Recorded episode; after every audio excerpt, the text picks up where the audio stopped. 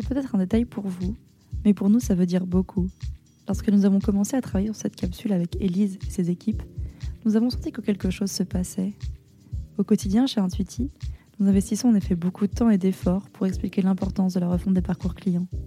Nous avons même développé notre propre méthodologie, basée sur un mix entre data quali et quanti.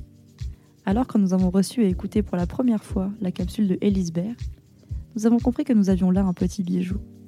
Un résumé parfait, aussi riche que synthétique, de nos propres convictions. Nous aurions adoré pouvoir enregistrer cette capsule dans de meilleures conditions pour que la qualité du son soit aussi bonne que la qualité du propos. Le confinement nous en a empêchés, mais je suis certaine que vous n'allez pas vous arrêter là. Bonne écoute Bonjour à toutes et à tous, je suis Elise Baird, directrice du digital, de la data, des services clients et des partenariats chez AXA France. Je suis très heureuse de vous parler d'un sujet qui me tient à cœur, comment remettre le client au centre d'une grande entreprise? Je suis persuadée que c'est un, des sujets clés pour, euh, pour le succès d'une entreprise aujourd'hui. Euh, un leader de son domaine qui ne serait pas leader de l'expérience client ne le restera pas longtemps. Et à l'inverse, un leader de l'expérience client qui ne serait pas encore leader de son domaine le deviendra. Quand on regarde toutes les success stories de ces dernières années, ce sont toujours des entreprises qui ont fortement investi sur l'expérience client.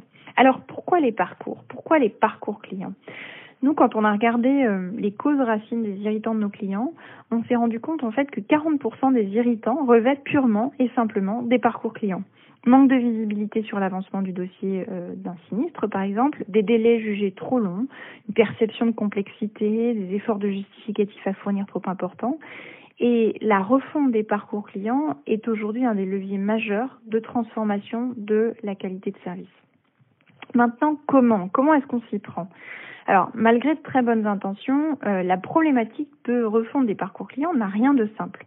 L'assurance est une industrie qui est régie par une grande réglementation, ce qui a tendance à siloter les activités. Et puis, euh, à, cette, euh, à cette complexité s'ajoute la legacy d'une entreprise comme celle d'AXA, qui demande de composer avec des contraintes IT, des contraintes organisationnelles. Maintenant, il y a deux clés qui sont fondamentales et qui sont vraies quel que soit le secteur. La première clé, c'est que la perception du client, c'est l'écart entre la réalité et les attentes. Et donc, bien sûr, il faut travailler sur la réalité, mais il faut d'abord comprendre les attentes des clients. Et les attentes envers telle entreprise ne seront pas forcément celles envers telle autre entreprise. Et c'est cet alignement entre le positionnement marketing et la réalité de l'expérience client qui va faire la force de la perception. La deuxième clé, c'est réussir à casser les silos. Quand on se met dans les chaussures d'un client, on doit réconcilier toutes les fonctions. On doit réconcilier les fonctions marketing, distribution, que ce soit physique ou digital, opération, service client. Et c'est cette réconciliation entre toutes ces fonctions qui permettra la qualité et là encore la cohérence de l'expérience client. Alors maintenant, quels ingrédients pour revoir les parcours?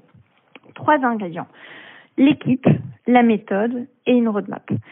L'équipe, euh, petite équipe à taille humaine, euh, un ADN digital et client, euh, avec une diversité des profils, des consultants pour être en, capacité d'avoir une bonne qualité de diagnostic, un esprit de synthèse, de pédagogie, des profils avec une dimension expérience client et UX, et surtout une capacité à collaborer avec les métiers qui portent l'expertise, qui portent euh, les fondamentaux et le contenu, et avec qui cette petite équipe va travailler main dans la main pour la refonte des parcours.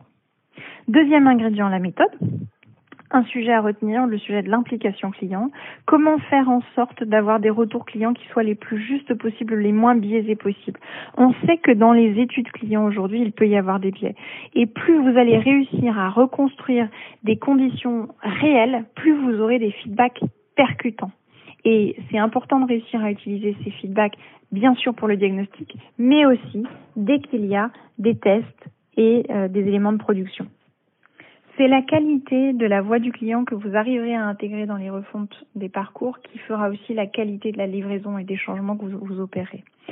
Et puis enfin, dernier ingrédient, euh, la roadmap, le calendrier, euh, avec euh, deux choses très importantes. La première, c'est investir sur le diagnostic. Un bon diagnostic fera une bonne refonte. On peut avoir tendance pour gagner du temps à se dire que la phase de diagnostic peut être raccourcie. Attention, parce que c'est la qualité du diagnostic qui permettra de réussir le deuxième enjeu. Le deuxième enjeu, c'est la priorisation. Pour avoir de l'impact, c'est évidemment clé d'aller chercher du 80-20 et de prioriser dans votre refonte ce qui aura le plus d'impact. Avec ces ingrédients, je suis certaine que vous avez tout ce qu'il vous faut pour une refonte de parcours réussie, à consommer sans modération.